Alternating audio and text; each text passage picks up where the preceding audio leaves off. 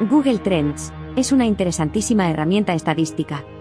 Nos permite conocer el nivel de búsqueda de ciertas expresiones o palabras en el buscador Google y comparar la evolución en el tiempo de diferentes expresiones.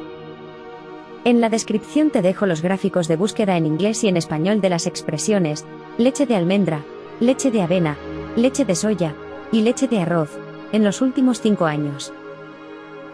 Hay tres cosas a resaltar.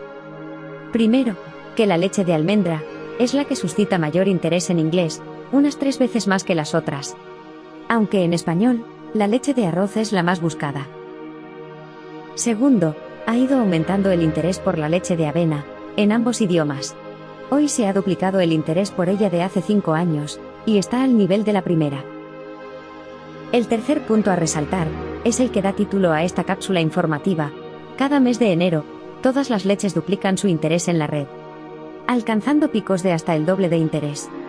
Y a lo largo del año, el interés vuelve a descender, hasta llegar a un mínimo en diciembre.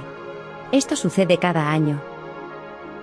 ¿Qué podría explicar esta periodicidad tan marcada?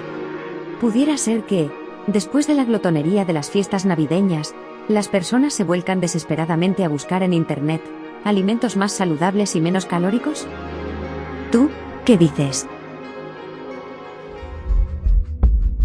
Datófilos. Buscamos, analizamos y compartimos datos. Escúchanos en YouTube, Telegram o en tu app de podcasts.